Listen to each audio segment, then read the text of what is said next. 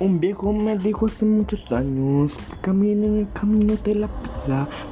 Y él me dijo, ya me lo sé de memoria. Y yo le dije que yo quería ser como él. Pero el niño comenzó a llorar en plena charla. Yo le dije a mi padre, pídele que se calle, que le preste atención antes de cruzar la calle, por favor.